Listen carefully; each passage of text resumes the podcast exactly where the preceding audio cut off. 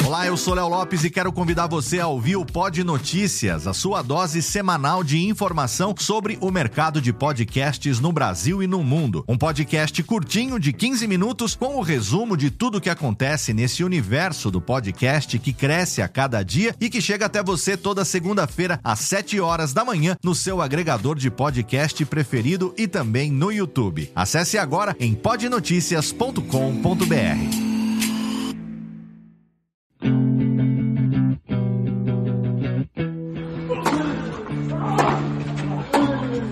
Começa agora o Backhand na Paralela, o podcast sobre tênis que vai além das quadras. Apresentação de Jeff Paiva e comentários de Ariane Ferreira. Ready? Play.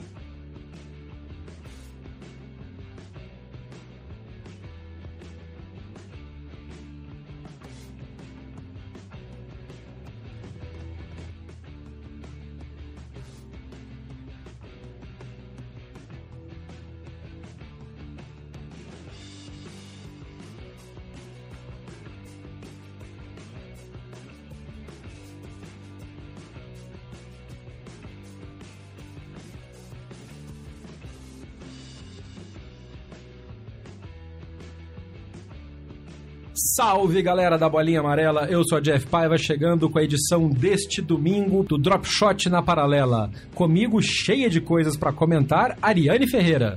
Salve galera, bora falar de tênis! Bora falar de tênis. Antes de mais nada, eu quero deixar um grande abraço. É muito legal quando a gente encontra ouvintes na rua, em eventos, e eles vêm conversar com a gente. E neste final de semana, teve um evento lá na Play Tennis de apresentação da linha de raquetes da Artengo, inclusive a gente vai pegar e vai fazer review dessas raquetes e das bolinhas. E aí o Matheus Bonato me ouviu gravando uma passagem para o podcast e veio comentar, veio conversar, falando que gosta de ouvir o Drop Shot, que é uma das. que aliás é a única maneira maneira que ele falou que ele tem de se inteirar tudo que tá rolando em Roland Garros. Mandou um abraço para Ariane e falou que gosta muito de ouvir a gente. Então, um abraço para você, Matheus. Obrigado pela audiência e sempre que tiver alguma coisa para sugerir, para mandar, entre em contato com a gente. Exatamente. Um beijão pro Matheus. E valeu a audiência e sugestões que você tiver sempre aí, o canal está sempre aberto, aliás, não só para você, como para todos os nossos ouvintes. Não se esqueçam das nossas redes sociais, o nosso e-mail de contato. Tem bastante forma de vocês entrarem em contato conosco e dar sua sugestão, fazer sua crítica, debater. Afinal de contas, a gente vai até começar com um assunto proposto por um outro ouvinte e assim por diante. Isso. É verdade, as redes sociais são sempre é, BH na paralela, no Twitter, no Instagram ou no Facebook. E o e-mail é redação bhnaparalela.com.br. É, então, já que a, Nani já levantou essa bola, vamos começar comentando sobre o que aconteceu na coletiva, na sala de coletivas de Roland Garros neste sábado. É, o Diego Alonso, que é nosso ouvinte lá dos Estados Unidos, já comentou, falou que não vê a hora de sair esse, esse episódio falando sobre isso. Foi o próprio Diego, inclusive, que chamou a atenção para essa treta que foi reportada primeiro pelo George Belshaw e depois, obviamente, todo mundo, todo mundo replicou, o Ben Rothenberg, o Turamani, os jornalistas é, que estão lá em Roland Garros comentando. Então vamos explicar o que aconteceu para depois a gente comentar sobre isso. Dominique Thiem estava na sala de coletivas, dando a sua coletiva, e em Roland Garros você tem uma sala de coletivas grande, que é quase um anfiteatro, em que tem local para TV, tem tudo é, câmeras de TV, um tablado lá atrás e tal. Você tem algumas salas menores para coletivas, para entrevistas com jogadores que atraem menos jornalistas. Tem mais duas ou três. Tem uma média, que cabem, sei lá, uns 20 jornalistas, que inclusive é onde se faz as entrevistas um a um com o campeão, o troféu do lado e tal. E tem duas salas menorzinhas. Essa grande cabe em quase 100 jornalistas. Dominic Thiem estava dando a entrevista, e aí, e no meu ponto, esse foi o grande erro, Uh, a Serena acabou o jogo dela, no qual ela perdeu, e a gente conhece Serena Williams quando perde, fica pistolaça e aí perde bastante do seu do seu aplombe, da sua, da sua, da sua graça, da sua finesse. E aí Serena chegou para a, a, a, a, coletiva dela, que estava marcada para a hora X, um pouco depois, quando acabasse a coletiva do time. Normalmente são 15 minutos de slot para cada, cada jogador desses. E a Serena queria entrar na hora.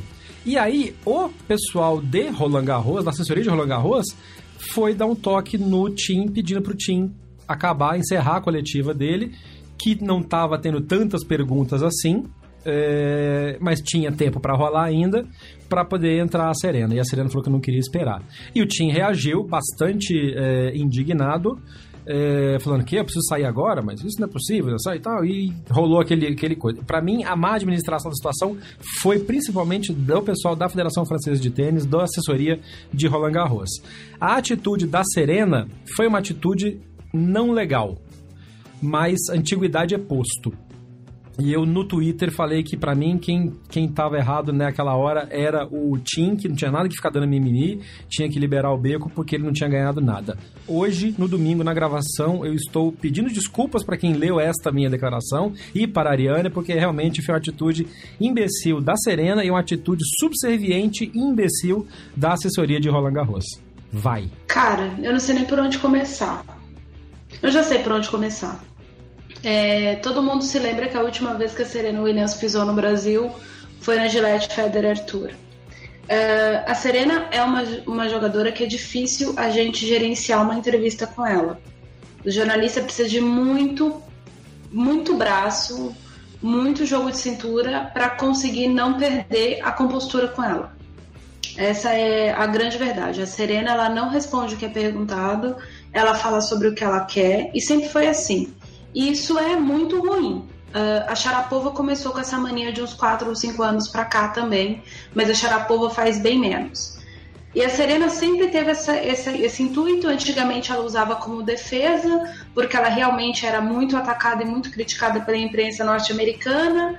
E ela sabe que a imprensa norte-americana serve de espelho para toda a imprensa ocidental, pelo menos até pouco tempo atrás era assim. Hoje em dia cada um tem o seu formato, voltamos às raízes, a maior parte dos países, principalmente os de cultura latina, cada um toca o seu jornalismo do jeito que tem a ver com o seu povo, para informar direito.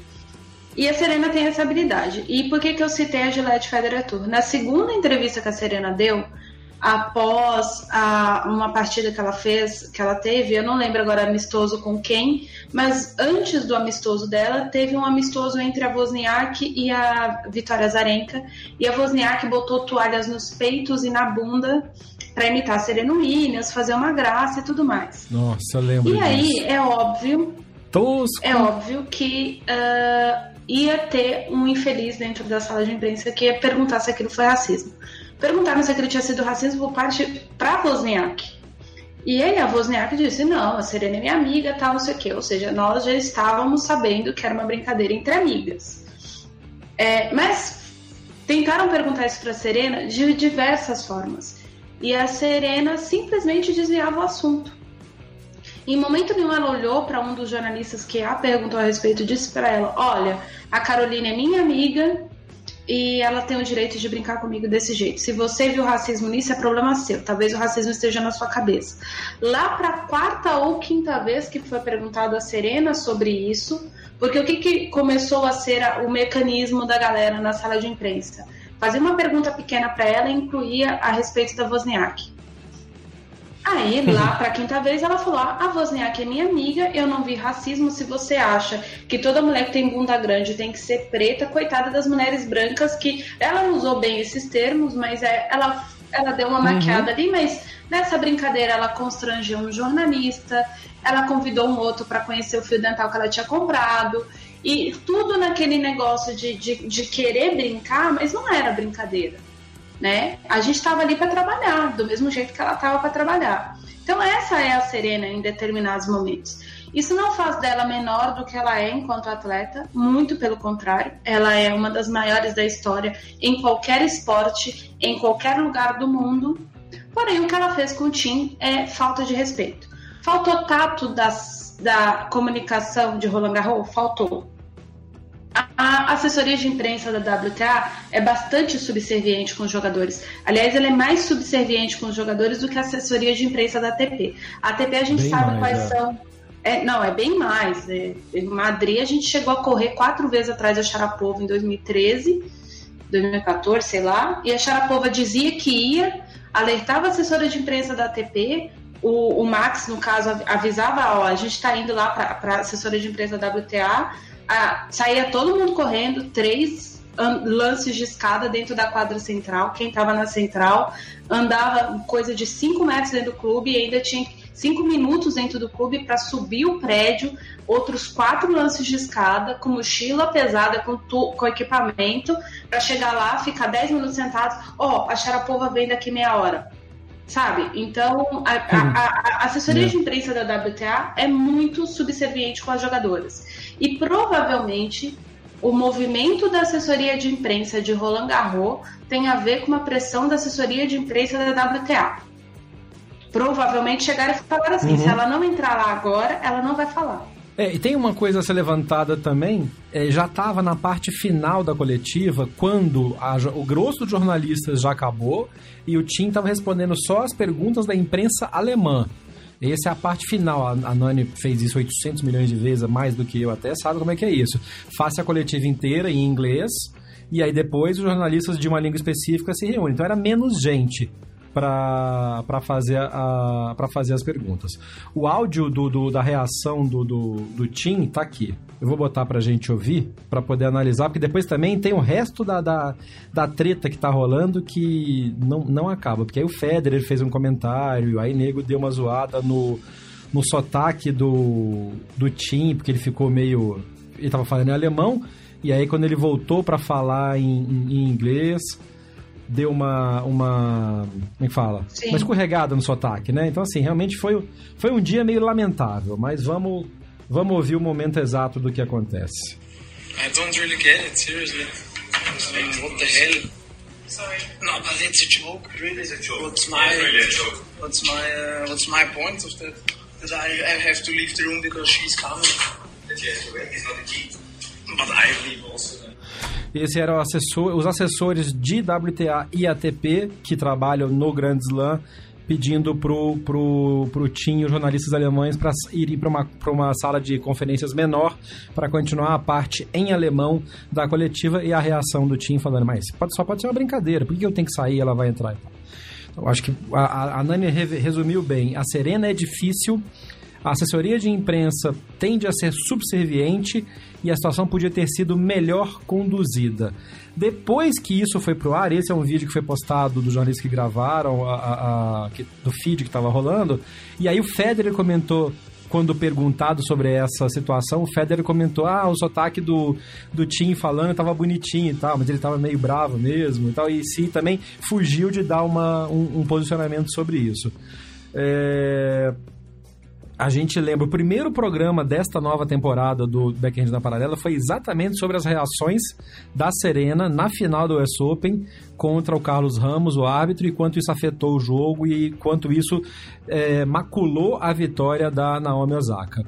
E na hora de divulgar isso, o Ben Rothenberger, que o jornalista do New York Times, que a gente comenta sempre aqui, fez uma brincadeira ainda mais infeliz no Twitter, que ele vira e fala assim: numa espécie de vitória do feminismo, a Serena Williams conseguiu com que o, o Dominic Thiem fosse retirado da sala de imprensa para que ela entrasse e desse a coletiva dela eu gosto muito do Ben, ao contrário de muita gente, inclusive a minha co-apresentadora e comentadora. Exato. Mas o Ben faz, faz umas merdas às vezes, desnecessárias um tanto, porque depois a galera fala, ô oh, gente, mas foi brincadeira. Mas não se brinca com isso, Ben. Nas palavras imortais do velho Paiva, não fode. Porra. Eu não, assim, blogueiro freelancer do New York Times, sabe? Tipo, que fica o dia inteiro fazendo do. A grande questão é assim, eu, eu, eu até é, eu vou dar outro exemplo de uma polêmica idiota que aconteceu em Roland Garros essa semana. Uh, os caras estavam perguntando por que, que o Titipas não ri na quadra Ah. Cara, você não tem o que perguntar, não, não ergue a mão para perguntar. Porque assim, é. é. um jeito do cara. É. É, é no dia que a gente tava falando da aposentadoria do Almagro, eu mesmo disse que o Almagro enquadra e o Almagro fora de quadro parecem duas pessoas diferentes. Mas uhum. enfim. E aí o menino, coitado, tem 20 anos. Ele já disse mais de mil vezes que ele tá aprendendo inglês ainda porque ele não se expressa direito. E aí ele diz que é porque ele leva o trabalho dele a sério e que ele não tenta ser muito emocional porque ele pode magoar alguém jogando tênis. Então aquilo ali é Baita mecânico para ele. Baita aí, resposta. O que, que as pessoas primeiro problematizam o rapaz não sorrir em quadro. Porque ele é um menino alegre, você vê isso no, nas redes sociais, no, nos hobbies dele, e em quadro ele é extremamente sério. Aí o que, que as pessoas problematizam depois, né? A galera que tá o tempo todo tentando achar um monte de, de bode expiatório no tênis. É isso que eles estão fazendo. E não é necessariamente o Ben que fez isso dessa vez. As pessoas começaram a questionar se todas as pessoas que trabalham sorrindo, na verdade, não levam o seu trabalho a sério. Ah, mano, puta, vai caçar meia hora então, de. Então, é exatamente isso que é, esse rapaz faz, assim. Ele é bom jornalista? É. Ele faz bastante apurações interessantes? Sim. Mas boa parte das polêmicas criadas no tênis é, é, é a frase do Nadal na TV espanhola há coisa de três meses. Tem um monte de polêmica que inventam no tênis que simplesmente não existem. Esse é. negócio de falar que a Serena Williams expulsar o atual vice-campeão de Roland Garros da, da coletiva de imprensa, porque ele é homem, foi uma vitória do feminismo, assim, é, com todo o respeito do mundo, querido ouvinte, vá tomar no meio do seu cu, velho. É isso, é exatamente isso. Só para assim, fechar não... essa. Diga. É, eu só queria completar a história é seguinte: a Serena tá errada, é, a gente já apontou um monte de erros, e eu, no lugar do Tim, teria feito exatamente o que ele fez. Ah, eu não, é, não tô aqui para ficar? Era hora de bater o pé, levantar e ir embora. Eu não sei que assessor de imprensa da ATP estava com o Tim naquele momento. Mas eu sei que se fosse determinados assessores de imprensa, o Tim não tinha levantado. É. E, e, outra coisa, a informação do George Bradshaw, e o George Bradshaw não é o tipo de jornalista que inventa polêmica. Uhum. Ele, escreve, ele disse o seguinte: o que eu ouvi, e é por isso que eu estou escrevendo aqui no Twitter, foi que o, o, o assessor de imprensa da, de Roland Garros disse para o assessor de imprensa da TP: a Serena não quis ir para a sala 2, uhum. porque a sala 2 não é para ela. Yeah, aí é foda. Aí, aí eu fico pensando o seguinte: a gente está revoltado porque a gente usa o, o seguinte argumento: o Tim está nas quartas de final, o Tim é o atual vice-campeão. E se o cara que está sentado lá é o Jeremy Chardy? Uhum.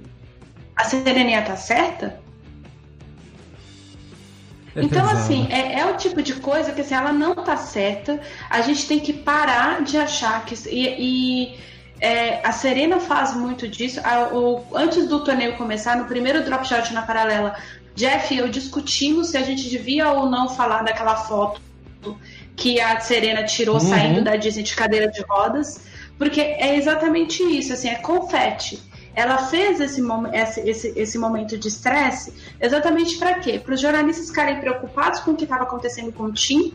Parte da imprensa britânica saiu da sala de imprensa. A coletiva de imprensa da Serena não durou oito minutos, aliás, não durou nem cinco minutos. Ela uhum. não explicou a derrota, ela não explicou por que, que a Kenin foi melhor do que ela, e ela foi embora para casa. É. Inclusive, no dia que levantaram esse assunto lá em Roland Garros sobre a foto, a resposta, perguntaram, ah, e aí, alguma coisa com essa foto? Aí a resposta foi assim, ah, a foto que o Ben tweetou.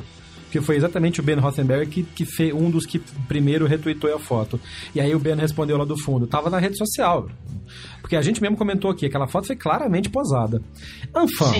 Dona Serena perdeu, palmas, palmas, palmas para a... a, Sofia Kenin que ganhou bem, jogando bem, fez aquilo que a gente tinha comentado, inclusive, que é o necessário fazer para se ganhar de Serena Williams, movimentou, tirou a Serena da zona de conforto, fez com que ela não pudesse jogar o jogo dela.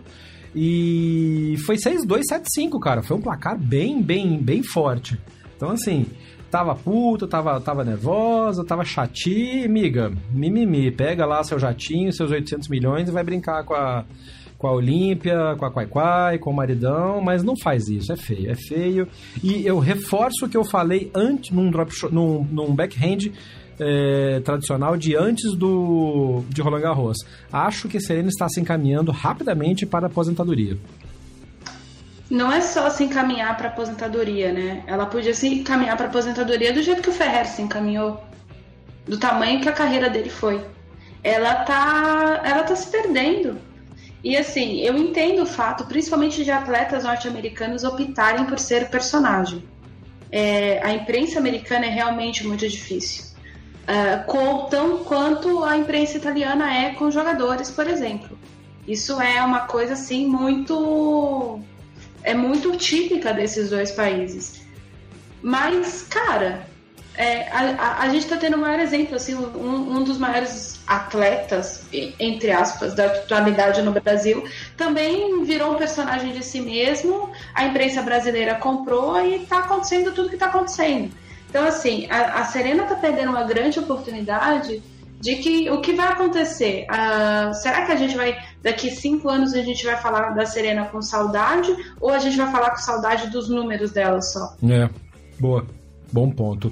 Inclusive, um dos, um dos, dos ouvintes que mandaram perguntas sobre isso, a gente ia falar sobre isso, é o Cristiano Santos. Cris, como você está ouvindo aqui, a gente está falando bastante sobre isso e acho que ainda vai ter um pouco mais de repercussão mais para frente, porque como a Nani falou, está começando a macular a história do que a Serena fez. E essa, essa linha tênue, essa fronteira que ela mesma tenta é, obscurecer entre o que, que é luta de feminismo e afirmação e tal, e ser só uma, uma, uma, uma pessoa desagradável, para não dizer uma cuzona, está cada vez mais tênue.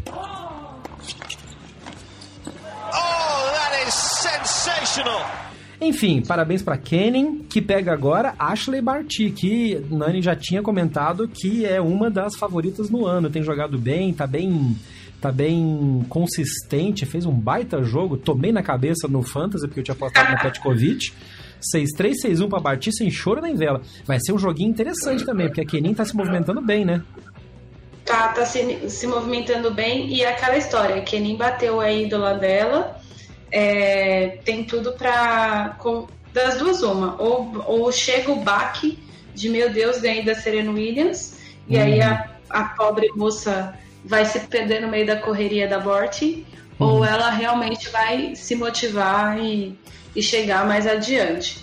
É. A Kenin tá jogando num território que não é dela, a Bart também não, mas o estilo de jogo da Bart funciona melhor no Cyber. Até a é... experiência da Bart, né? Exatamente. Agora eu vou fazer um comentário sobre o jogo. A Kenin jogou bem, movimentou bem a bola. Eu já tinha falado sobre isso. A Serena Williams perdeu porque está jogando mal, porque não está bem preparada. E é exatamente esse showzinho todo também foi para evitar, talvez, uh, até porque algumas dessas perguntas foram feitas, ela disse que está tudo bem. Uhum. Uh, o fato de que ela não está preparada fisicamente, Aí a gente não sabe exatamente até que ponto o fato da lesão no joelho ter preparado, é, ter, ter atrapalhado. A Serena, a Serena que já não tem uma movimentação boa, tá com uma movimentação pior que a da irmã.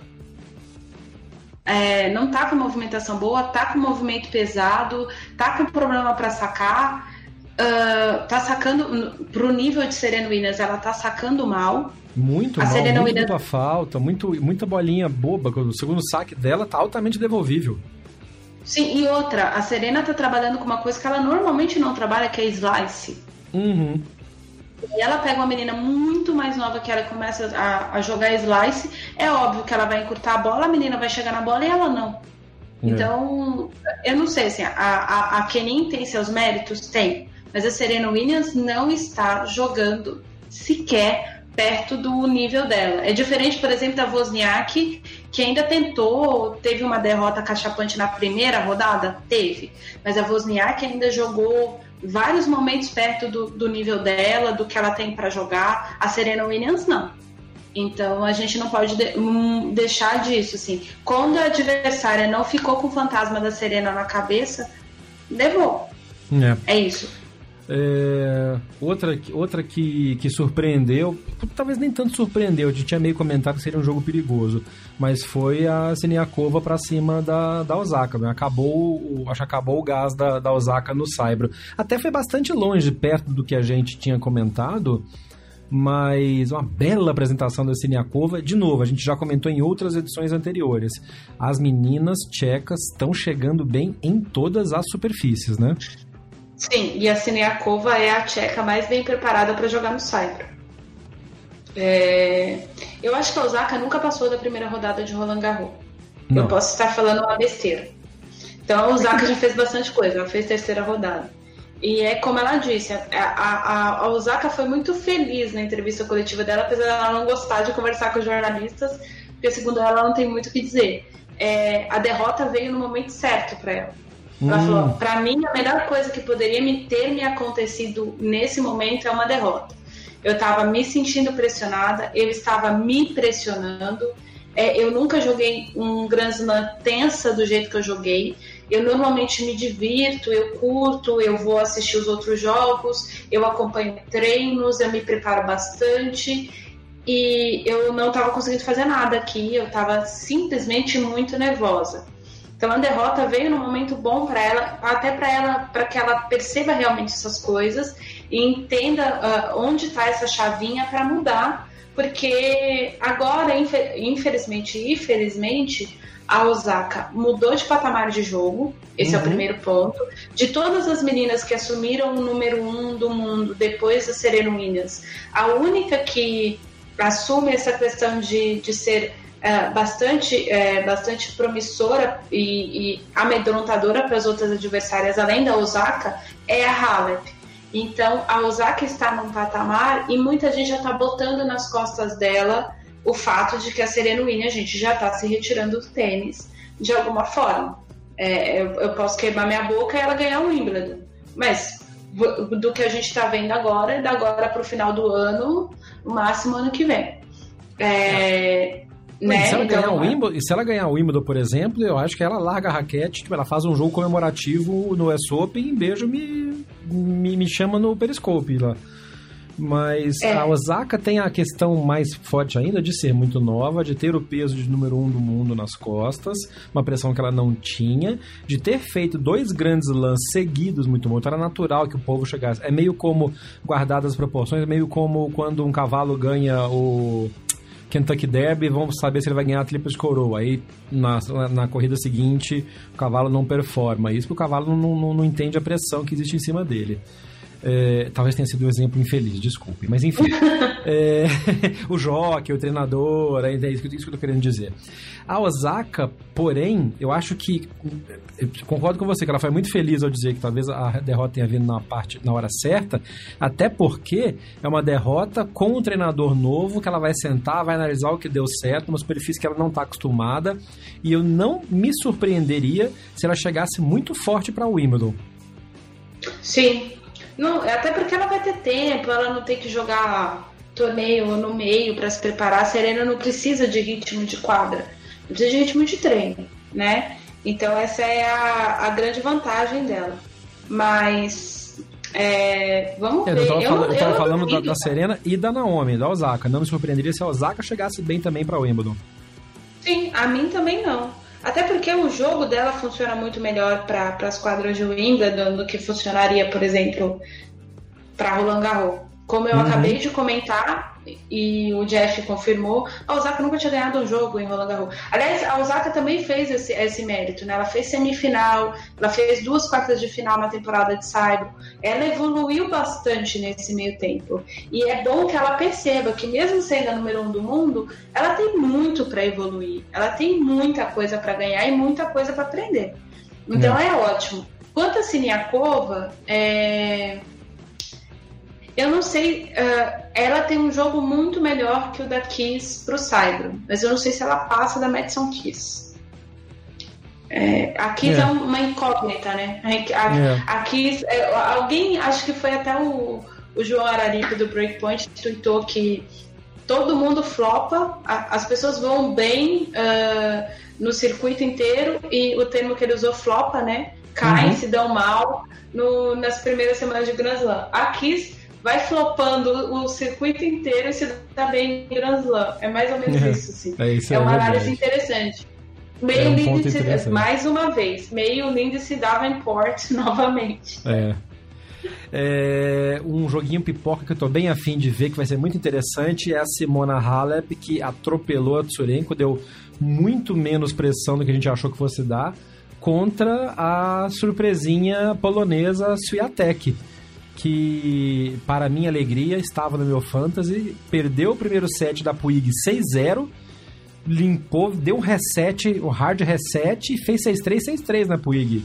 E vai chegar com uma moral vai chegar com uma moral absurda contra a Halep. É, tendências de jogo bom. Não, e o melhor de tudo, né? 19 anos. É. 19... Essa menina já tinha apresentado um bom resultado, acho que ela fez terceira rodada em Melbourne. Ela, ela, é, ela é boa jogadora, cara. Ela é bastante boa. E ela, ela é, obviamente, muito diferente da Radvanska, mas todas as fichas estão nela e no Urcax, que perdeu do Djokovic na primeira rodada. E ela tem jogado muito bem. A, a, a Polônia, ao menos de agora, tem bons jogadores como representantes. É. Eu não sei daqui, para mim, o jogo das duas não encaixa.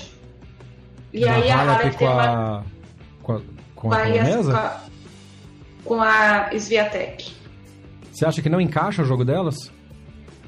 Sabe quando tá. parece que é, é, que o jogo da Halep é muito mais. Como é que eu vou dizer? É, é que a Sviatek ela tem bastante. É bastante ponto de decisão, né? E a, uhum. e a é, ela espera várias. Não que ela não tenha iniciativa, mas muito da iniciativa dela parte depois que o adversário tem iniciativa. Ah, tá, aí... ela é mais reativa do que proativa, do que propor o jogo. Exatamente. E aí, nesse momento, a Sviatek não sabe reagir com esse tipo de jogadora. Foi por isso que ela tomou o pneu da Puig, diga-se de passagem. É. Ela, não, ela, ela, ela demorou muito tempo. Aliás, até o meio do segundo set ela ainda não tinha entendido o jogo da Puig. E, e ela estava bastante confusa e a, e a Puig começou a errar muito. E aí foi que ela conseguiu se entender no, jogo, no meio do jogo da Mônica. E aí foi que ela avançou. Porque a, a Puig, a partir do momento que ela fica muito nervosa e muito errática, para ela tomar um pneu ou perder de 6-0, 6-1 é a coisa mais normal do mundo. A, a, Puig é muito instável. Então, eu não sei como o jogo das duas não encaixa, da polonesa e da Halep, é, é bem provável que a Halep é, vença com autoridade. Mas é aquela coisa que a gente tinha comentado. A Halep estava vindo de, de jogos complicados, só que, é o que a gente comentou no, no episódio passado, se ela deixasse a Tsurenka arrastar o primeiro set, ela podia até ganhar o primeiro set, ela corria o risco de perder. E o que, que ela fez? Ela entrou disposta a não deixar a Tsurenko arrastar o jogo. Uhum. Né? Ela entrou com minha filha, toma a bola aí, faz o que você tem que fazer. E aí a ucraniana, como, como tem um jogo muito mais uh, agressivo que o dela, começou a errar muito, começou a querer muito ângulo e bater ângulo para Halep é a mesma coisa que bater ângulo para Ferreira, eles devolvem. E foi hum. nisso que, que foi a diferença. Então, eu sei lá, a, a Halep não por questões de ranking nem nada, questão de jogo mesmo, é franco favorita, acho eu. Vamos terminar esse comentário sobre o feminino falando do clássico que terminou com o resultado esperado. Muguruza perdeu para Stephens. Favorita, toma no nariz. É, a, Nani comenta, a Nani cantou essa bola, inclusive, com essa mesma frase. Muguruza vem, ela é favorita, logo ela vai perder. Não deu outra. É fogo. A gente. é fogo, né, dona Garbini? Eu vou fazer o quê? Aliás, a, eu vi um pedaço desse jogo, não vi tudo, não. A Stephens jogou bem, uh, jogou melhor do que nos, nas partidas anteriores. É, acho que das adversárias que ela teve, a Polonekov era mais parecida. Uhum. Não é uhum. bem a mais parecida com a Muguruza, mas assim, perto do estilo da Muguruza é a mais. É jogadora da mesma altura e tudo certinho, então deu, deu mais ou menos ali, deu uma liga. E a Muguruza, ela, toda vez que ela percebe que ela tá muito bem, ela ela faz o que ela fez, ela flopa, como dizem, como diz o pessoal do Twitter, ela flopa. Ela realmente cometeu muito erro, ela entregou uma das quebras, enfim. E a, a Sloane, que não tem nada a ver com isso, foi lá e papou a vitória tá certinha. É isso. E vai fazer um jogo bom contra a Joana Conta, que continua vindo muito bem. Ganhou da VEC tipo 6-2, 6-4. É, cabeças próximas ali, a, a Vect 23 e a Conta 26, então pouca diferença de ranking, uma, uma probabilidade parecida e a conta vai para cima da Stephens como franca atiradora, sem, sem muita responsabilidade. O que a gente sabe que para Stephens costuma ser um problema, né? Exatamente. Aliás, a Stephens contra a Fran... Aliás, ela estava acontecendo isso com ela nas primeiras rodadas. Então, se ela perder da conta, não me surpreenderia. Até porque a conta tem se apresentado bem, né? Ela vem de duas boas vitórias. As duas últimas vitórias dela foram com pouco tempo de quadra, uh, perdendo poucos games, deixando o adversário confirmar poucos games também, é, sem sofrer quebra. Então é, tem sido bastante interessante a performance dela, do mesmo jeito que a performance da, da Vondrusova, que é outra tcheca, tá? Porque a Vondrusova meteu um pneu na Anastasia Sevastova eu não esperava por Autoridade 6-2-6-0. Não é que foi só um pneu, não. A menina não, não, menina não deixou a Sevastova entrar em quadra praticamente. Sim, aliás, ela foi bastante inteligente no jogo, porque como a Sevastova né, varia bastante, aquela coisa toda que eu disse no episódio passado, ela não deixou a bola chegar na mão da, da Sevastova lenta. Uhum. Uh, ela, ela, enfiou a mão na bola, parecia o Bennett jogando enfiando a bola é toda hora. Eu falei, Jesus, ela vai furar a raquete da outra. É, e ela não tem esse jogo extremamente agressivo de bater a bola muito forte e tal. Mas porque ela, ela sabia que ela precisava frear uh, o fato de que a Sevastova podia controlar os pontos. A Sevastova não controlou os pontos, não conseguiu, não conseguia nem dar slice direito no jogo. E aí acabou perdendo. Então, essa, essa, essa característica aqui eu, eu precisava comentar, porque foi a Conta e a Vondrusova estão tendo uma trajetória bastante parecida no torneio. E, e, aí, com isso, a gente termina a chave feminina, porque a Vondrusova pega a Martic. É. Que a gente já comentou no episódio anterior. Deu, deu um jogo bem interessante contra a Kaya Kanep. Foi duro, foi 6-4 no terceiro set. Uh, chega um pouco mais desgastada, porque a vitória que ela teve contra a Pliskova foi 6-3, 6-3, mas foi um jogo intenso. Depois ela se desgastou bastante com a Canep e chega para pegar a Vondrusova, que tá fresquinha, como a Nani comentou, vindo de vitórias em que ela não perdeu muitos, muitos, muitos games. Então, perigoso para Matic. Exatamente, até porque ela já tá bastante desgastada.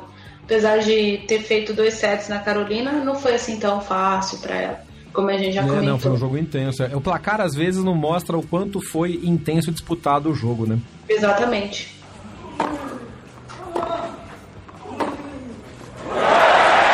Estamos de volta falando de chave masculina de duplas, infelizmente, e como Dona Nani tinha já previsto, ou pelo menos avisado que podia acontecer, Lucas Kubot e Marcelo Mello perderam para os franceses Jeremy Chardy e Fabrice Martin, dois sets a um, 6-3 no terceiro set. Tia Nani avisou, hein? É, eu não gosto de estar tá certa, mas às vezes eu tô certa. eu falei isso da derrota da, da Pliskova para Marti, que agora estou falando a mesma coisa do Marcelo. É, bom, é, era o que a gente mais ou menos desenhou. Eles exploraram bastante a instabilidade do forehand do Lucas Kubo. Eles trabalharam bem uh, junto à rede. Em vários momentos o Martin não deixou o Marcelo definir estava bastante esperto em relação às jogadas do Marcelo. E foi um jogo também marcado por vários pontos muito rápidos, né? O, o uhum. de um lado, sacando extremamente bem, o, o Lucas do outro, o, o Martin sacando bem também, o Marcelo jogou, sacou bem nesse jogo, o jogo inteiro. O Marcelo oscila bastante no saque, mas o Marcelo jogou bem. Tanto é que uma das quebras, acho que do, do terceiro set, foi no saque do Lucas e não no saque do Marcelo. Mas enfim, é, foi um jogo bastante equilibrado, principalmente no primeiro set. Foi muito equilibrado, foi 7-5 não à toa com pontos bastante curtos no primeiro set. Já o segundo deu uma alongadinha ali, mas aí a torcida francesa, ó, pegou os dois no colo ali, o Martin e o Chardy. Foi, foi, foi um show na, na, na, quadra. É, e aí o Chardy se empolgou e o Martin, o, o Martin bastante discreto, mas é, é um jogador bastante motivado pela torcida. Foi uma festa bastante bonita porque tinha bastante brasileiro também torcendo pro Marcelo. Uhum. E aí teve um determinado momento que um torcedor brasileiro começou a gritar: "Vamos girafa, vamos, vamos!" E aí a torcida francesa começou a aplaudir porque o Marcelo tinha acabado de fazer um ponto lindíssimo na rede. E aí gerou aquele silêncio pro pro Kubo sacar, e aí ele gritou: Vamos, girafa, vamos! Os brasileiros começaram a aplaudir, e aí os franceses foram na onda, e foi, foi bastante legal assim o, o jogo em si, e deve ter sido muito divertido para quem estava lá. Mas infelizmente é. o Marcelo deu adeus, agora o Brasil só tem o Bruno nas mistas. Do Bruno nas mistas e os meninos do juvenil que a gente vai comentar também. Já tivemos uma vitória na chave júnior também. Uma derrota e uma vitória na chave júnior já. Mas o Bruno nas mistas, para variar, também indo, indo bem como sempre. Só para fechar, para comentar rapidamente os confrontos que estão na chave de duplas masculinas. Cabal e Fará, são os suspeitos de sempre. Cabal e Fará estão classificados, Roger e Tecal estão classificados. A dupla argentina, o Pella e o Schwartzman veio bem, ganhou dos, de dois franceses também pode dar um joguinho bem interessante contra o Roger Tecal. E aí tem os, os, como a gente já falou em outros episódios, os simplistas que se juntam e jogam bem. Lajovic, Tipsarevich é uma dupla que joga Davis junta e vai jogar contra uma dupla alemã, que aí sim é a surpresa. Krajewitz e Miles ganharam de Marak e Pavic. 7-5 no terceiro set. Essa foi uma surpresa de resultado e pode ser um jogo, pode ser aquela hora que abre a chave e vem uma dupla desconhecida ou franco-atiradora de ganhar ganhar Roland Garros. Aliás, a Alemanha tá com bastante duplista, né? Tá, é, então tem, eles, têm, eles têm aparecido bastante, principalmente nesses ATPs 250 que tem na Europa. Eles têm jogado bastante. O Kravietz, salvo engano, eu vi esse rapaz jogando duplas em São Paulo. O Mias também. Mas ele jogou aqui? É, uh, o Mias eu tenho certeza que jogou em São Paulo, agora não lembro se jogou esse ano. O, Krav, o Kravietz, esse ano eu já não lembro mais, acho que jogou. É, hum. é, bom, enfim, se ele não jogou, ele jogou outro ano. Esses rapazes já jogaram duplas em São Paulo. Eu já vi, não juntos, já os vi separado. Uhum. É, o Mias é um bom duplista, cara. Eu gostei bastante de quando eu vi jogar. E eu o vi assistindo um treino do Demolineiro uma vez. Eu achei, falei, ó, oh, vai dar liga aí, ó. Podia ter dado, é, né? Podia ter podia dado, ter podia estar tá me ouvindo, podia estar jogando, enfim. Mentira, que eu não falei em voz alta, só pensei. Mas, gente, a, a dupla favorita para esse treino aqui é Cabal e Fará. É Cabal e Fará. É, mesmo o TK e o Roger tendo batido os Bryans, é. Cabal não, mas eu acho que o Cabal e o Fará estão mais, tão mais. Eles vêm de, de boas performances no Saibro, eles gostam muito de Roland Garros, é o, é o, é o torneio deles mesmo. É. Sim, e também é... acho que são os favoritos para ganhar. E é o que falta pro tênis colombiano. Uh, a gente pode fazer um episódio só sobre tênis colombiano um dia, igual a gente já fez do tênis chileno, para que o pessoal entenda é o que falta. É o que falta. Rolando a roupa, acabar e Fará. É isso, gente. Já que o Marcelo é perdeu, eu vou torcer pro Cabal e pro Fará. Boa também, vou nessa. Vamos, vamos, vamos Colômbia. Na chave feminina de duplas, temos uma surpresinha interessante, que é a dupla chinesa. A gente já falou, as chinesas estão chegando. Fiquem de olho. Duan e Zeng. Estão esperando as vencedoras de um jogo que não aconteceu porque acabou a luz natural uh, em Roland Garros. Uh, não temos cabeça 1, cabeça 2. Aliás, minto, cabeça 2 está na, na, na, chave ainda, que é a Timeia Babos com a Kiki Mladenovic. Pode ser que, que chegue mais à frente. E Dona Aliona Ostapenko segue viva em Roland Garros, tá jogando duplas, tá também qualificada nas quartas de final. Vai que ela vai ser campeã de Roland Garros em duplas, quem sabe. Ah, deixa eu fazer um, um adendo. Você que tem um aplicativo de Roland Garros, a gente vai ter um jogo na chave de duplas, que é a dupla atual campeã do Australian Open, a Samantha Stossel com a Shuai Zhang, cabeça 5. Boa. Contra a Vitória Zarenka e Ashley Barty, que foram semifinalistas. Nossa, pipoca total. Vai ser um jogaço de duplas e quem passar pega a Babos e a Madrenovic, que, salvo engano, eu não sei se as duas são as atuais campeãs de Roland Garros, mas as duas ganharam ano passado juntas o Australian Open, eu tenho certeza disso.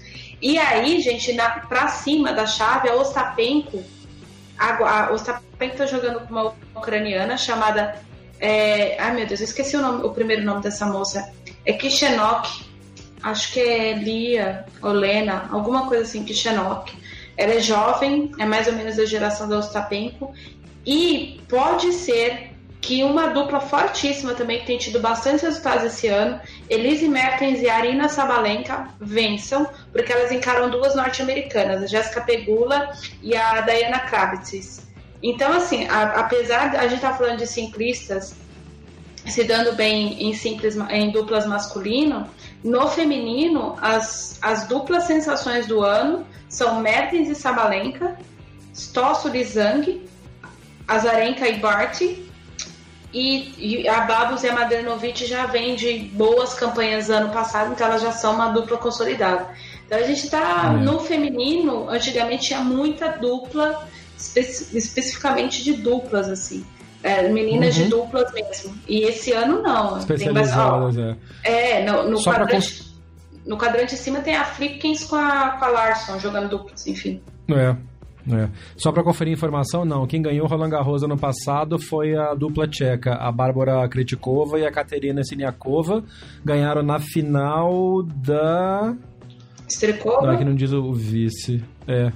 É provavelmente. É, foi a Strikova, é. A Strikova. Foi, foi a É, teve briga nesse jogo, eu lembro. Ha! Foi, foi, foi, foi, foi. Muito bem. Anfã.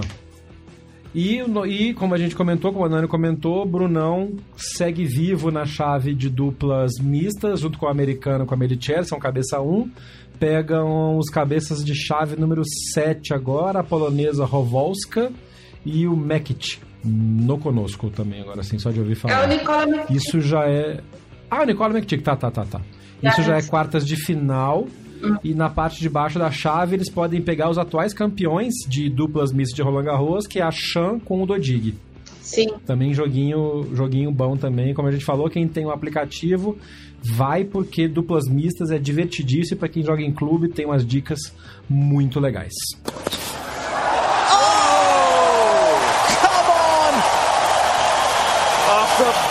Vamos falar então da chave masculina de Roland Garros, que, meu Deus do céu, só tem jogão acontecendo. Tem ano que Grand Slam, como dizem os meninos do Twitter aí, que a Tia Nani falou, flopa.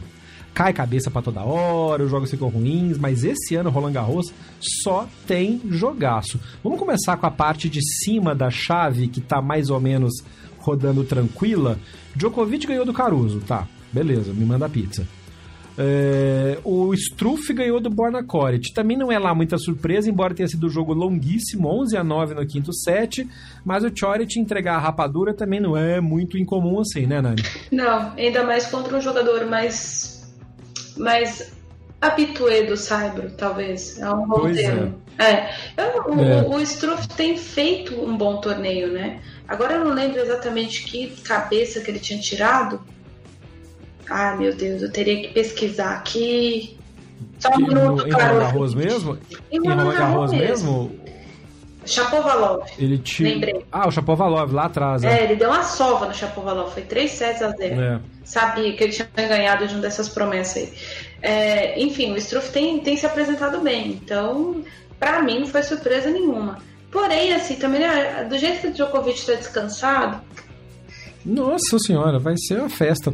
Chega a ser até chato, nem tem, sabe aquela vontade zero de ver o jogo do Djokovic ao Roland Garros? É, eu tô nela.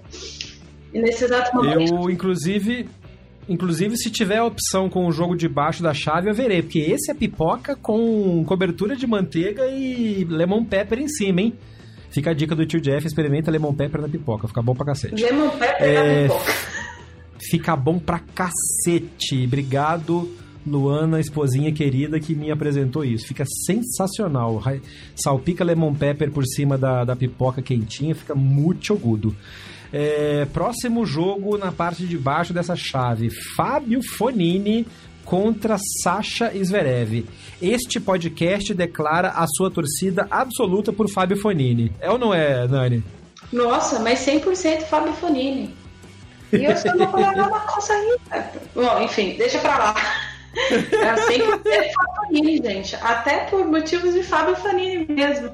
E por motivos de. O Fanini conseguiu uma proeza. Ele jogou um set de quase uma hora e vinte contra o Bautista Agut e não morreu no set seguinte. É verdade. Então, gente, o menino tá assim, tá, tá empolgado. Tô com medo desse pé, essa é a grande verdade. Mas o Zverev vem de um jogo bastante desgastante. Pode ter parecido um jogo relativamente fácil, né? Porque os dois sets que ele perdeu, ele perdeu relativamente rápido, mas foi um jogo muito, muito intenso contra o Lajovic. O Zverev tá num azar danado, né? Sai de, de superar em cinco sets o vice-campeão de Monte Carlo e aí encara o campeão de Monte Carlo, que é o Fábio é. Fanini. É. Enfim, é, é aquela história. Se o Fanini, se o Zverev ganha esse jogo em, sei lá, três, quatro sets, vai dar trabalho pro Djokovic. Vai Já estamos considerando trabalho. que o Djokovic passa do Struff, né? Sem muito ah, problema. A não ser que, sei lá, dá uma dor de barriga no Djokovic, ele entra em quadra é. e ah, começa a suar, sei lá. Se o, Ziver, se o Djokovic perder esse jogo do Struff, ele pode até perder um set. Se ele perder um set, eu não me surpreenderia. Afinal de contas, eu não apostava que ele ia perder set do, do Chapovalov. Ele começou a brigar com, a, com o teto da, da quadra no, em Melbourne. Então, tudo é possível essa fase da vida. Porém, uh, quem passar aqui vai dar muito trabalho para o Djokovic. Só que o Fonini contra o Djokovic, ele é estranho jogando contra o Djokovic, né? Ele, ele não sei, não vai, não olha, não é tipo, então, vamos lá. É, como é. ele já venceu nada várias vezes, né? Quem sabe pode ser é. o quê? Eu adoraria que uma desses, um desses dois aqui, tanto o Fanini quanto o Zverev, avançasse para a semifinal. E nesse exato momento, mais uma vez, pela segunda vez no episódio, os fãs do Djokovic já passam a me odiar. Mas desculpa, gente, é verdade. É, o, o, gente, os jogos do, do Djokovic são extremamente burocráticos. Até contra o Caruso, o Caruso já entrou com bastante alternativa, entrou com uma tática muito bem feita. Deu bastante uhum. trabalho para o Djokovic no primeiro set. Os jogos do Djokovic estão muito burocráticos, tá? tá? Tá difícil de ver. E o jogo do. E voltando, o jogo do Fanini com o Bautista Agut foi divertido em determinados momentos, foi bastante chato. Porque foi jogo, aquele jogo típico de Saibro. Uhum. E, e, e, é muito estranho porque nenhum dos, apesar dos dois serem bons jogadores de Saibro, o piso dos dois serem Saibro, nem o Fanini nem o Bautista Agut são jogadores típicos de Saibro do jeito que a gente está acostumado a ver, se matando na linha de base e tal. Então foi um jogo é, com bastante voleio, bastante slice, bastante alternativa. É. é, foi é muito é, legal. Acho que essa é a hora que fica meio chato quando fica aquela troca de slice tático e aí um tentando desconcentrar o outro. Mas é isso, faz parte do, do, do arsenal do Fonini que funciona bem. Agora, realiza uma coisa.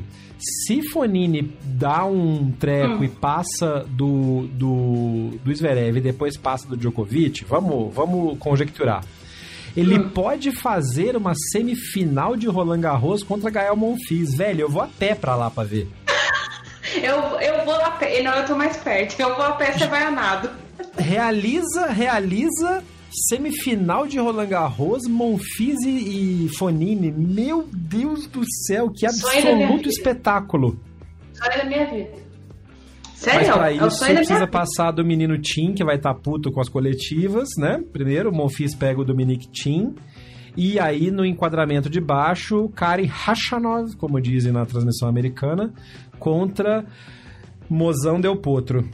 Que tá moído, cara. Eu acho que o Hachanov vai dar um pau no Del Potro, viu? Porque o Del Potro acabou o jogo contra o Thompson, cara, mesmo dando 6-0 mas o Del Potro tá muito cansado, o joelho dele tá cagado, ele tá na raça pura, cara. Mas raça pura acho que não leva pra segunda semana. Não sei, posso queimar minha língua.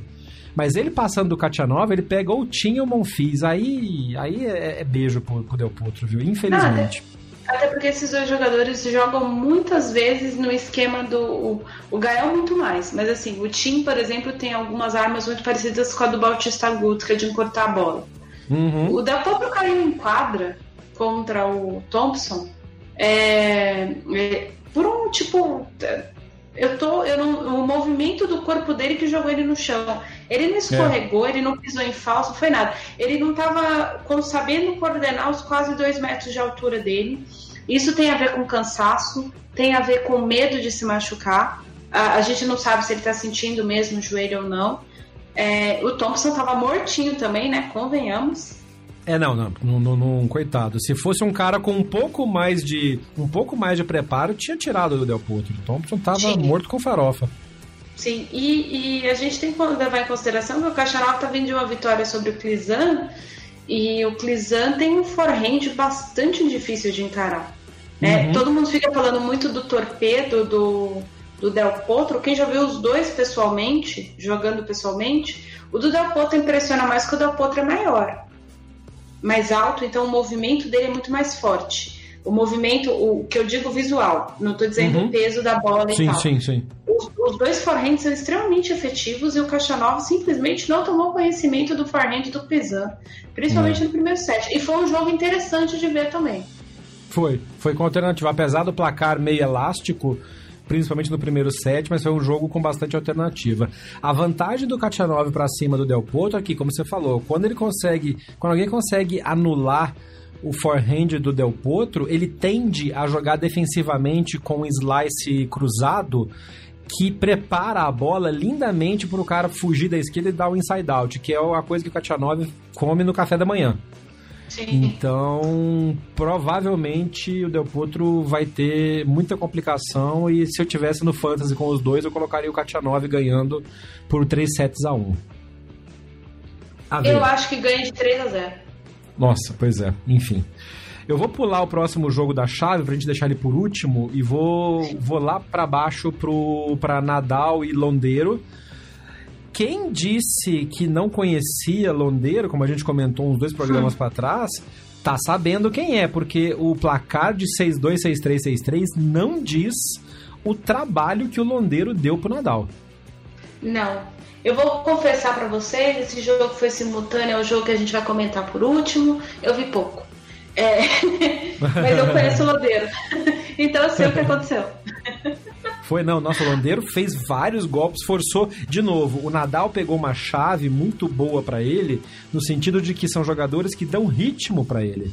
Então Exato. o Nadal tá pegando, podendo fazer o que ele gosta, pegando a bola forte, conseguindo quebrar, dando aquele forehand por fora, banana shot, backhands maravilhosos, bola com peso, bola com ritmo, ninguém tá variando demais para cima do Nadal, tá? E o Nadal agora, por exemplo, pega o vencedor de Benoit Paire, Kei Nishikori jogo interrompido por falta de luz natural, em que os dois vão chegar moídos também, destruídos, porque estão vindo de jogos longos e vão ter que começar a. vão ter que disputar no mínimo mais um set inteiro, que dirá dois sets se o Pé fizer 2 a 2 Então o Nadal vai rir de orelha a orelha, aquela risada de capivara, né? Que, aliás, a gente, não sei se a gente já comentou oficialmente aqui, pelo amor de Deus, busquem no Google capivaras que parecem com o Nadal. É sensacional. É sensacional. Tem todas as posições possíveis. O Nadal de lado, o Nadal de frente, o Nadal rindo. Sempre tem uma capivara que parece com o Nadal. É espetacular. Enfim, voltando à parte séria aqui, o Nadal vai pegar ou o Per ou o Nishikori aí a capivara vai comer solta. Vai, é... mas. Eu não acabo de jogar isso no Google. Não é sensacional, cara? É muito bom, é muito bom. É brasileiro, porque isso é coisa de brasileiro, gente. Ah, é, o total, brasileiro total. não tem limite. Total. Ai, Jesus, eu já lanço aqui o convite. Busquem capivaras que parecem com o Nadal e postem no Twitter com a hashtag BH na paralela. A gente vai selecionar as melhores. Eu vou colocar no. Eu vou citar no programa e vou colocar no, no post do próximo episódio. É espetacular. Mas voltando pro jogo, sei que eu consigo? Então, hum... como Não, é, o Nadal. Diga. Eu ia falar, eu acho que quem passar de Nishikori perde, tá, vai, vai embora. Aliás, vai dar menos trabalho pra ele que, que o Nodeiro, Vai, vai, com certeza, com certeza. Agora, pontos a destacar no jogo do Pérez e do Nishikori que tava rolando agora há pouco. O Nishikori ganhou o primeiro set bem, 6-2, pra variar, o Per foi passear na, na Torre Eiffel. Aí foi pro tie break o terceiro set, o segundo set, 10 a 8 na raça do Benoit Per. Eu já tinha acabado o meu jogo hoje de tarde, consegui ver o final do, do, do, do tie break. E aí, quando você acha que o Pair vai, aí o Pair dá uma perada, né? E perdeu 6-2 de novo o terceiro set, porque perdeu o saque dele, ficou puto, começou a, conversar com os fantasminha. E os fantasminha hoje estavam mais estavam mais bem articulados do que anteriormente. E aí o, o Nishikori fez 6 a 2 Mas demorou, ponto longo, troca de game com 853 vantagens para cada lado, acabou a luz. Porque, e aí é perigoso pro Nishikori, porque o pé descansar e dar uma arrumada na cabeça, o pé pode voltar muito forte com o apoio da torcida e aí ganhar do Nishikori para depois perder pro Nadal. É, eu não duvido disso acontecer não. Até porque, como eu já disse, o Nishikori está nos, nos, no. Como é que é o nome daqui? Na reserva da gasolina dele. Ah, tá. Ele tá nas quartas de final, na, na no, no, nas oitavas de final, indo para as quartas. É o limite de onde ele bate ali de Grand Slam. Exatamente. Então é bastante. Vai gostar de um quinto set assim também? Puta merda. A gente falou dos outros lá, mas olha. Nishikori number 5, tá doido. Gosta de uns 5 sets. Ele já gosta de 5 sets em qualquer terreno, né? Cinema, ah, grama, tanto faz para ele. Ô oh, meu pai eterno. É, a, eu sempre tinha o hábito, né? Toda estreia de Granzão, o Verdasco fazia 5 sets, o Feliciano Lopes fazia 5 sets e o Mikhail Yuzny fazia 5 sets. O Nishikori, é, ele gosta sets eternamente. Ele vai jogando, não é pela coisa da primeira rodada, ele joga e pronto, vamos lá pro quinto set e vamos que vamos. Enfim, esse jogo com o Digere, ele, ele, ele ganhou, a gente já comentou esse jogo, então vocês sabem exatamente o que aconteceu, né?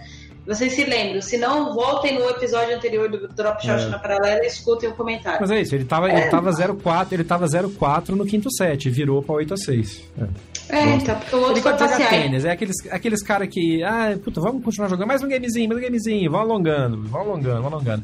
Tanto que acabou a luz de hoje e não conseguiram completar, o que pode ser um problema para ele, porque aí agora o pé deve voltar um pouco menos endemonhado para para fazer um jogo um pouco melhor. Embora o Nishikori também, quando começa o dia, vem com a cabeça mais fresca. A ver. Mas de qualquer maneira, quem passar deles, eu acho que toma do Nadal. Ah, certeza. Principalmente pela parte física. Sim, e provavelmente em três sets também. Essa é a grande é. real. Time. E aí chegamos no último jogo de quartas de final, já definido. Seu Rogério Bode Federer não tomou conhecimento do Léo Maier 626363 era o que estava previsto. Não tinha muita surpresa acontecendo nesse jogo. O Federer jogou sólido, jogou tranquilo, jogou tático, tá conservando energia. Isso é uma das coisas que mais está me, me agradando no Federer em Roland Garros. Ele chegou com um plano muito bem feito e está executando esse plano à perfeição. Até com um pouco de perigo, como por exemplo no tie-break do jogo contra o Rude, que ele precisou dar uma uma esforçada um pouco mais e quase perdeu o, o, terceiro set. Mas contra o Maia, ele jogou controlando, cruise control total. Fez o que precisava fazer, chamou para rede, balançou o menino Maier e completou três sets tranquilo. Como diz o Maier, serei eterno freguês do Federer pelo jeito. É, é coisas da vida, amigo. É, ele, enfim, ele nunca ganhou do Federer, né? Apesar de já ter tido match point contra o Federer mais de uma vez. É. É, não tem muito o que dizer, assim, o Federer jogou pro gasto. Aquela coisa que a gente já tinha falado, o Federer vai controlando o set, prefere manter muito o físico e forçar a ação de saque e correr efetivamente durante o, o saque do adversário. Uhum. Define, e quando o, o set começa a, a funilar, ele vai lá e pum, pau, pega uma quebra e vai embora pega uma quebra e vai embora. Pega uma quebra e derruba o adversário, consegue outra quebra e pronto. Tá certo, ele tá.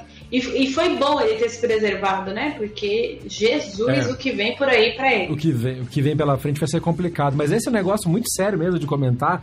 Todo professor de tênis tenta colocar isso na cabeça dos alunos. E a gente vai fazer mais alguns programas mais para frente, bastante focados em tênis de clube, em tênis de, de, de academia e a gente que. E é este, este podcaster que vos fala hoje tá pistola da vida, porque perdi um jogo que eu joguei bem pra cacete. Mas porque, ó, de novo, eu não consegui fazer isso, que a Nani acabou de definir lindamente, em poucas palavras, o que é necessário fazer. Mano, confirma o seu serviço e deixa para correr no serviço do adversário. É só isso que eu fazer. Só que falar uma coisa, fazer a outra. Hoje eu não consegui. De novo, mas enfim, vamos lá. É, e o Maier tá nessa também. O sol, o sol nasce no oeste, se põe no leste. É isso? É. merda. É, o Sol nasce é no oeste, põe no leste e o Maia vai perder pro Federer. Beleza. Agora, seu Rogério pega pela frente o clássico suíço contra Stanislas Wawrinka. E agora, neste momento, eu me coloco de pé aqui no estúdio. Nani, por favor, coloque-se de pé também aí na sua casa. Sim. Palmas para Wawrinka e Tsipas.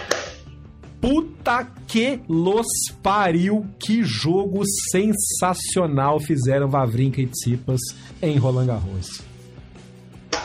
Stefanos Titipas ou Tsitsipas acaba de mudar o patamar de jogador que ele é. Boa. Ele simplesmente deixou de ser aquele menino coadjuvante que era, por exemplo, o Zverev, uma grande promessa. Eu sei que o Zverev ainda não subiu o degrau que o Titipa subiu hoje. Eita, afirmação forte essa, hein? Não, mas é verdade. Bom. Sim. Aí, aí o pessoal tá falando, ah, mas ele é 5 do mundo, isso aqui. Gente, calma. É, eu vi, é, eu acompanho, aliás, eu acompanho há mais tempo o Zverev do que o Titipas. Uhum. Uh, o, o Titi, uh, desde o. Eu já contei aqui, eu comecei a acompanhar o Zverev quando ele tinha 14, 15 anos. É verdade, é. é. 14 para 15 anos. E o, o, o Titipas foi quando ele ganhou um determinado jogo, foi antes dele ganhar o Wimbledon. Foi um torneio whatever que tinha brasileiro jogando e eu assisti esse menino jogar e eu fiquei assustada com o backhand dele. Resolvi acompanhar. Umas duas semanas depois ele virou número um do mundo. Aí caiu, ganhou o Wimbledon e ele é impressionante. Só um parênteses para quem tá ouvindo, a gente não entende, isso tudo jogando júnior. É, a Nani acompanha o circuito júnior.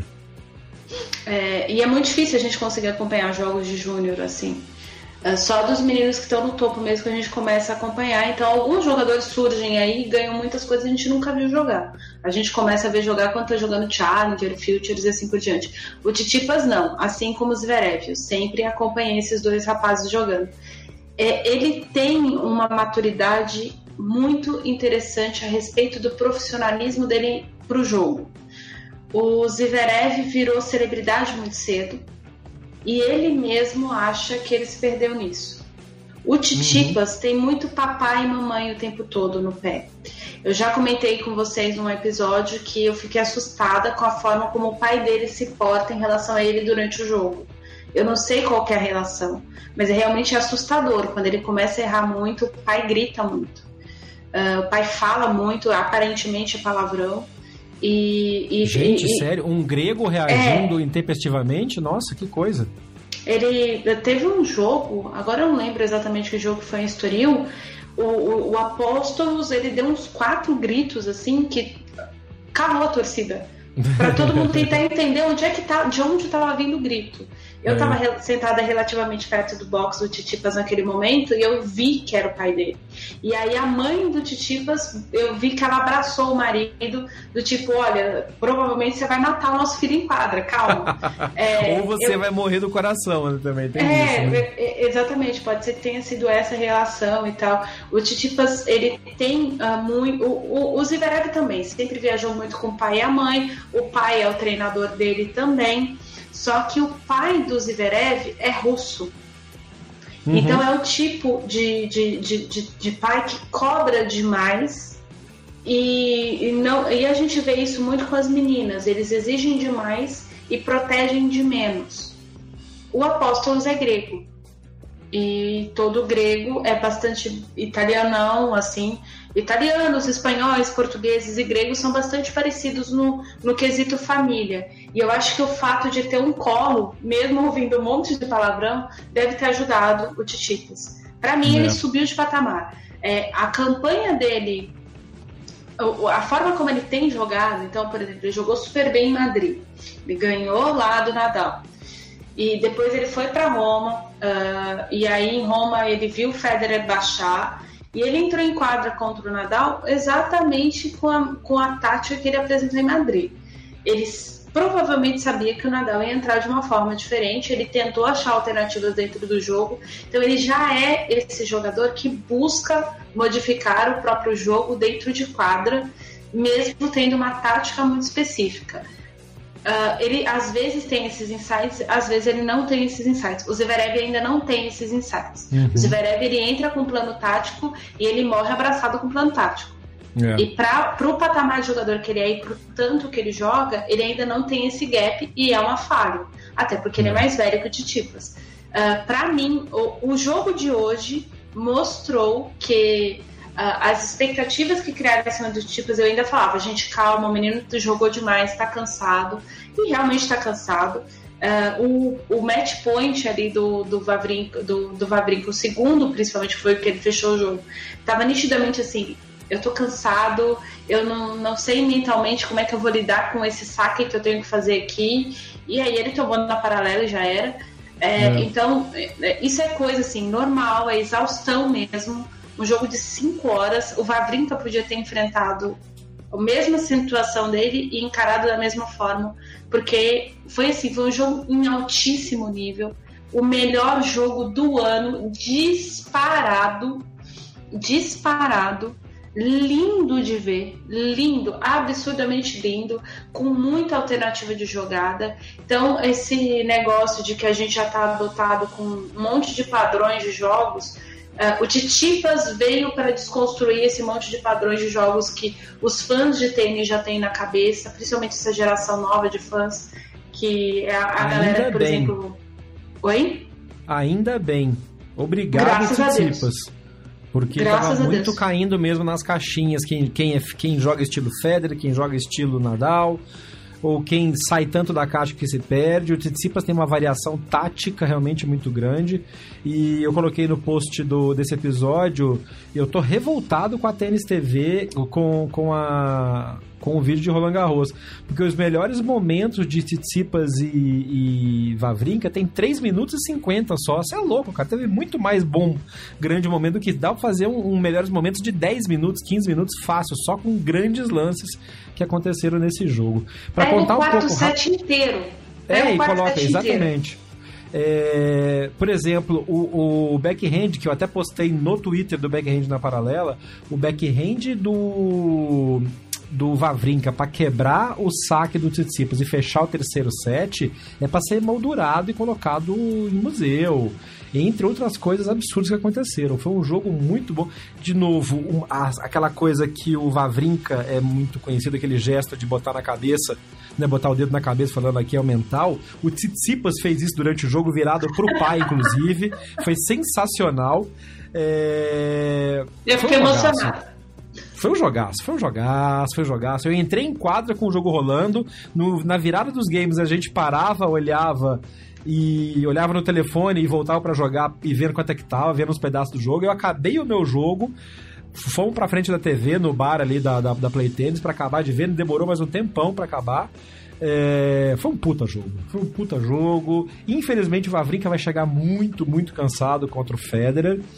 Eh, mas vai chegar muito, muito motivado e ele conhece muito bem o Federer. Então, assim, também não me atrevo a prever um vencedor absoluto. Se eu tivesse que apostar, eu colocaria seis fichas no Federer e quatro no Vavrinka. Mas o Vavrinka tá pilhadaço, tá jogando seu melhor tênis em muito tempo. Acho que desde que ele foi vice-campeão de Roland Garros 2017, o Vavrinka não joga tão bem no Cyber. Aliás, é a primeira vez que ele chega nas quartas de final de um Grand Slam desde aquele Roland Garros, né? Pois é. Então, bom, ele tem um monte de motivos para bater com Federer. É, como ele disse pro, no tributo da ATP, o jogo anterior ao jogo do Titipas, ah, foi a vitória, que foi o jogo contra o Dimitrov, foi a vitória de 500 da carreira do, do Wawrinka. Uhum. E ele disse que ele estava muito feliz porque há pouco mais de um ano e meio, dois anos, ele achava que ele sequer ia voltar a jogar tênis. Aliás, quando ele demitiu o Norman já se especulava isso e dizem que um dos argumentos dele para demitir o Norman foi isso. Eu estou te demitindo para você achar um outro jogador para que você possa trabalhar por muito mais tempo, porque acho que não volto mais a jogar tênis. Que forte, e, né? É, ele disse isso para o Norman. E depois, quando ele voltou, ele disse isso para a imprensa suíça, que ele tinha dito isso para o Norman. É, ele, ele tem um grande carinho pelo Norman, ele até cita nesse né, tributo que a ATP fez para ele a importância do Magnus Norman na carreira dele, do gap que o Magnus Norman deu para ele, e ele cita muito o Federer, ele cita muito a participação nas Olimpíadas de Pequim como ponto de inflexão da carreira dele. Treinar com o Federer e acompanhar o capitão, o então capitão da Suíça. Para quem não sabe, o Federer e o Wawrinka foram medalhistas de ouro em duplas uhum. nas Olimpíadas de Pequim em 2008 e pouco tempo depois o Wawrinka estreou como top 10 pela primeira vez na carreira dele em 2008. Então, o Vavrinka foi um jogador que era sempre muito promissor, naquele esquema do ah, é um novo Gasquet, todo mundo aposta, todo mundo aposta. Ele, é, ele é mais velho que o Gasquet, mas ele surgiu depois pro, pro top 100 e todo mundo apostando, apostando, apostando muito nele e ele demorou para engatar, né? Então, e quando engatou, ele engatou mesmo de vez. E ele fala que tem muito a ver com isso, com esse momento com o Federer de compartilhar e da generosidade do Federer de trocar dicas com ele o tempo todo. Aliás, muitos jogadores que compartilham de tempos de treino com o Federer dizem isso. O Goffin falou sobre isso, o é. Tanasi Koknak já falou sobre isso, enfim. A própria é, isso que... que falou disso quando treinou com o Federer para a Hopman Cup. Exatamente. E depois disso ela, ela desembestou, começou a ganhar um monte de coisa. Aí a gente volta para a polêmica do início do, do episódio. Pronto, vocês já entenderam o que eu quis dizer. Muito bem. É, Sensacional, e, boa. Né, enfim, vocês já entenderam o que eu quis dizer, não preciso dizer o que eu quis dizer. Vocês são bastante inteligentes, é por isso que vocês ouvem o back-end no paralelo. Mas, gente, é, é, nesse mérito e a partir desse princípio, o Vavrinka está muito motivado. E ele sabe o quanto é importante para o Federer essa participação em Roland Garros. Uhum. Então, é, vai entrar, os dois vão entrar com nervos à flor da pele por, por questões da amizade deles. E por mais que o, o ouvinte diga, ah, mas meu Deus, o que está acontecendo? Isso não, eles são profissionais? Não, gente. É, eles são companheiros, eles se tornaram amigos. E isso faz muita diferença. Não sou eu que estou dizendo isso todos os jogadores, quando vão enfrentar uma pessoa que é muito amiga deles, eles comentam isso. É, já, já citei aqui no episódio várias citações, já fulano é meu melhor amigo, fulano uhum. é um uhum. dos meus melhores amigos, é muito difícil de enfrentá-lo, a gente se conhece super bem, e não é desculpa, é porque a gente sempre diz que 50% de um jogo de tênis está na cabeça do tenista. E aí você vê seu amigo jogando mal, seu amigo frustrado, seu amigo machucado em alguns momentos. Isso mexe com o seu emocional e é completamente diferente de você ver uma pessoa que você só cumprimenta, bom dia, boa tarde, boa noite, você vê na, na, na, na academia ou na quadra nessa situação. Isso mexe com o emocional dos jogadores. Uhum. Se eu fosse pensar do ponto de vista de físico, o Federer é franco favorito mas enquadra entre é. outras coisas, né? Além da questão da amizade que eu acabei de dizer, do equilíbrio emocional da pessoa, o background que você traz nas costas entra em quadro com você. E as duas últimas vitórias do Vavrinka são extremamente importantes. Ele bateu o Dimitrov num jogo duríssimo, apesar de ter sido em três sets. Foi um jogo bonito, dividido em dois dias um, dos, um uhum. jogo muito legal, um dos jogos mais legais de Roland Garros também. E aí ele faz. Três tiebreaks. Três tiebreaks, exatamente. E aí ele faz um jogo em cinco sets com um garoto de 20 anos. Que foi assim: o jogo foi de encher os olhos dos dois não foi só da gente que estava assistindo. Os dois saíram satisfeitos de quadra e exaustos. Então isso vai Tanto entrar. Que o abraço no final foi sensacional, de realmente puta, aquele abraço que a gente dá no final, de puta jogo. Obrigado por esse jogo, né? Sim, aliás, um abraço muito parecido, já que eu cornetei bastante. O Zverev deu um abraço assim no do Sanayovic e ele falou para ele: uhum. "Thank you for the match". E aí o, é, é. O, foi assim, o abraço foi esse e aí o, do Sanayovic é, brincou com ele, mas eu perdi e os dois deram risada. é, então, e o abraço do Vavrinka com o Titipas é isso. E isso vai entrar em quadra com o Vavrinka. Vai. Outra estatística importante também é que a última vitória, apesar do head-to-head do Federer por Vavrinka é absurdo, a última vitória no Saibro do Vavrinka sobre o Federer foi em Roland Garros. 2014 ou 2015? 2015. 2015. Aí eu lembro desse jogo. Então, tem essa parte também. Enfim, teremos um Federinca espetacular aguardando a gente nas próximas rodadas. Só tem jogo bom pela frente em Roland Garros. Sim, só tem.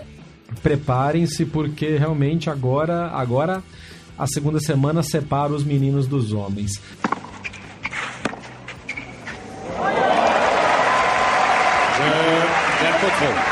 Falando em meninos e homens, eu não posso terminar este episódio sem comentar a estreia do da chave júnior de, de Roland Garros.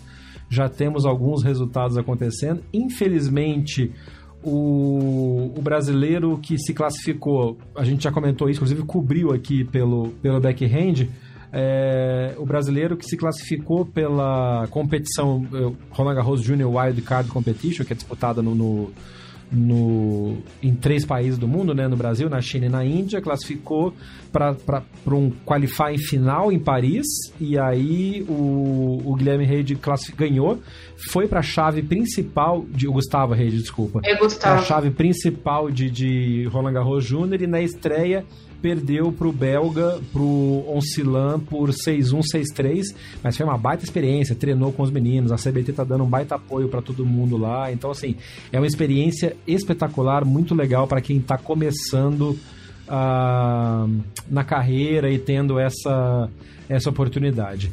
Na, também na, na rodada de estreia, o Matheus Alves. O Matheus Alves é, estreou com, com vitória, ele veio do qualifying também, estreou com vitória do Tcheco, do Svitina, 7-5-6-4, um jogo que teve algumas alternativas interessantes também, é, pelos stats dá pra gente acompanhar, um jogo tenso, mas que tira esse peso de primeira rodada, de vitória de primeira rodada. Então ele pode entrar muito mais com a cabeça tranquila para jogar contra o cabeça de chave número 15, o romeno Gianu, na segunda rodada e pode vir coisa, coisa interessante por aí também pela frente para o tênis juvenil brasileiro. Tênis juvenil brasileiro que também teve o Matheus Putinelli ganhando na primeira rodada, 6-4, 6-4, uh, contra um francês. Valentim e vai pegar o cabeça e vai pegar o cabeça de chave número 2, o Foretek, o tcheco. Jogo duro também. É... Tem uma história já de bons desempenhos brasileiros no juvenil nos últimos anos em Roland Garros. O Thiago Sebotuilt ganhou alguns bons jogos nos dois últimos anos que ele jogou juvenil em Roland Garros. Então, assim, é, é, um, é um dos grandes resultados interessantes do trabalho que a CBT vem fazendo com, a, com o time juvenil nos grandes lãs, dando apoio. A cooperação da Federação Francesa de Tênis com a CBT tem dado bons resultados também. Vale a pena acompanhar. E, de novo, para quem tem um aplicativo de Roland Garros ao vivo, você pode ver os jogos do Juvenis também, que está em quadras com transmissão. Uma boa oportunidade para conhecer os meninos jogando em quadra. Exatamente, até porque o Matheus Putinelli, por exemplo, já tem 18 anos. É o último é, ano dele, né, Dino? É o último ano dele. E, bom, aí eu já não vou entrar no mérito porque eu já sou contra essa molecada de 18 anos jogando Grand Slam. Mas enfim, tá dentro da regra, tá permitido, não vou entrar mais no mérito. Matheus é. Alves, salvo engano, também já tá com. Se não, ele vai fazer 18 anos esse ano.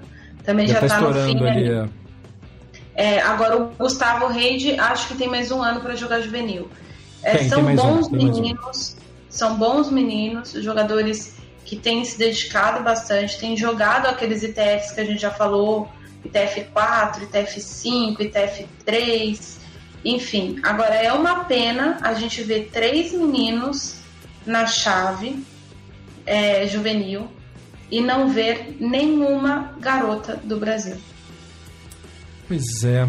A brasileira que se classificou pro, pro quadrangular final do Junior Wildcard não ganhou, quem passou foi a chinesa.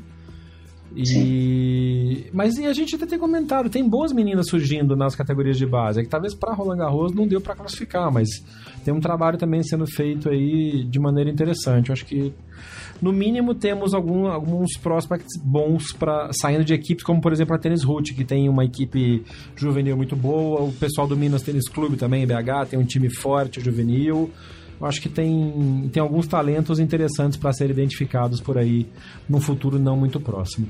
Para terminar essa edição do Drop Shot, apesar de não ser de Roland Garros ainda, porque não começou o torneio de cadeira de rodas, mas eu queria chamar a atenção para quem é daqui de São Paulo, que esta semana, a partir de terça-feira, acontece no Centro Paralímpico Brasileiro, que é ali perto do do Horto Florestal ali, perto do centro de convenções, a Copa das Federações de Tênis em Cadeira de Rodas.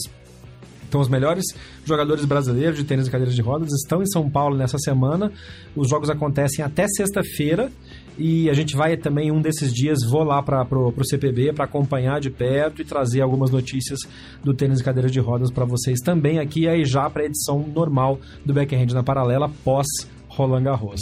Fiquem ligados que os jogos dessa segunda semana de Roland Garros são muito bons, vale a pena, estão sendo a transmissão na Band Sports e no aplicativo. E hoje, inclusive, teve um desses casos. Quem teve aplicativo se deu bem, porque a Band Sports, é, como a Nani comentou fora do ar comigo, ficou no jogo do Nadal, enquanto os outros jogos estavam bombando, pegando fogo, eles não mudaram de quadra, começaram e terminaram o jogo do Nadal, que foi um jogo, apesar de ser Nadal, foi um jogo dos mais chatos do dia, né, Nani? Total, até porque era bem previsto isso. O que os outros jogadores não são do Saibro, eu já comentei bastante, um lodeiro é, né? E aí é. é um jogo bastante chato. É, eu, eu comentei fora do ar, gente, porque eu não tô acompanhando o Band vocês sabem pela razão, qual a razão. Mas algumas pessoas comentaram comigo, ah, mas fala lá com o pessoal do Band Esportes, gente, eu não mando em programação, não. Apesar de eu adorar boa parte da equipe, ter amizades dentro da equipe do Band que está em Roland Garros, é, não tem como, né, gente, eu mandar na programação dos caras. E, é. enfim, e também tem a, a seguinte história o jogo foi sensacional. Se não tivessem, tivessem passado Vavrinka e Titipas e não passado Nadal, metade da torcida do tênis tinha enchido Nossa o saco. Nossa senhora! É, tem isso também. Aliás, o pessoal da ESPN sabe muito bem disso com os problemas que tem quando eles transmitem, por exemplo, jogos que estão na chave, ou Sport TV também, principalmente, que compra o sinal mundial da Tênis TV e não tem é, muita ingerência no que vai passar. Tá tendo um jogo bom rolando em outra quadra, eles não podem simplesmente trocar o sinal e ir para outra quadra. Então eles têm que acompanhar o que está vindo do sinal do sinal mundial. Anfã. Esse foi o Drop Shot na paralela deste domingão, um baita domingo de tênis e a gente volta acompanhando os resultados já começando as quartas de final em Roland Garros. Nani, obrigado mais uma vez, boa noite para você aí em Portugal e vamos seguir no Saibro de Paris. Boa noite, Jeff. Bom dia, boa tarde, boa noite para você que está ouvindo a gente nesse exato momento. Valeu pela companhia. Desculpem, porque em determinados momentos foi um tanto quanto tenso comentar esse episódio, mas a gente precisa falar de coisas boas e de coisas ruins. E eu, tô brin eu brinquei muito que eu fiz inimigos entre os fãs do Djokovic, mas a história é a seguinte: a gente está aqui para bater papo, para informar, mas também para comentar. E vocês têm todo o direito de discordar, mas não fiquem bravos comigo. Eu sou legal, é. mas eu sou chata. Beijo pra vocês. Ah, deixa eu só terminar para não deixar também no ar. O Lucas Breder mandou uma mensagem pelo Twitter pra gente perguntar assim: quem jogou melhor até aqui no torneio? Quem surpreendeu? Acho que a gente respondeu no decorrer deste episódio, né? Mas a última Sim. pergunta dele acho que vale, vale interessante pra gente terminar esse episódio. O que a gente previu mudou muito após uma semana de torneio? Quem era o nosso favorito para ganhar o, o, o, torneio mudou muito? Eu vou, eu vou pedir pra Nani responder primeiro para eu falar depois. No masculino, não. Uh, Quem apostava, é a sua previsão é, para o título? O, o, favorito é o Nadal, né? Mas eu apostava em três nomes nessa segunda semana. Aliás, é, e, e, nesse momento eu pensava o seguinte: se parar, se passar o Vavrinka, o Titipas fica. Mas eu sabia uhum. que o uhum. Titipas chegava até onde ele chegou. Eu sabia que ou o Fanini ou o Zverev iam enfrentar o Djokovic. Então, para mim, é que aí no caso é uma questão de gosto, de aposta, de desejo de ver essas pessoas na terceira na segunda semana, né, nas rodadas finais, é, ninguém me decepcionou. O favorito para o torneio é o Nadal, não é o Djokovic. Mas o Djokovic tem jogado burocraticamente e o Djokovic ganhou metade dos Grand Slams dele jogando dessa forma. No uhum. feminino, é, há algumas exceções bastante fortes, né? A principal delas, para mim, foi a Carolina Pliskova. É, eu estava apostando mais nela do que realmente aconteceu.